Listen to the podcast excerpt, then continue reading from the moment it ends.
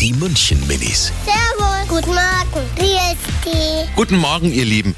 Wie grillen wir denn am besten ein Steak? Es braucht die richtige Erwärmung, dass innen schön saftig wird, aber außen nicht zu kross. Man muss auch schauen, dass es nicht zu lang und nicht zu kurz bleibt, weil sonst schmeckt es fad, wenn es zu kurz ist.